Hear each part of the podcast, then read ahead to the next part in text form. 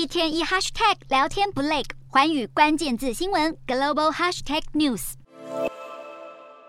全球的目光聚集印尼巴厘岛，美国总统拜登和中国国家主席习近平首次以国家领袖的身份面对面会谈。其中，台湾议题更成为各国媒体关注的焦点。法国媒体法兰西二四解读拜登在会谈后表示，不觉得习近平会立即攻打台湾的说法。日本朝日新闻则着重美中画下的红线，认为虽然美中领袖同意对话，但在台湾议题上的立场，双方的分歧变得更加鲜明。英国 Channel 4电视台采访记者指出，美中在台湾、北韩、俄罗斯等议题分歧太大，拜登似乎希望透过自己与习近平的交情。避免美中竞争演变为冲突。外媒普遍解读拜习会后没有发表共同声明，可见双方分歧太大，一场会谈难以达成实质结果。不过，双方愿意坐下来谈，还是有助于缓和近年来不断恶化的美中关系。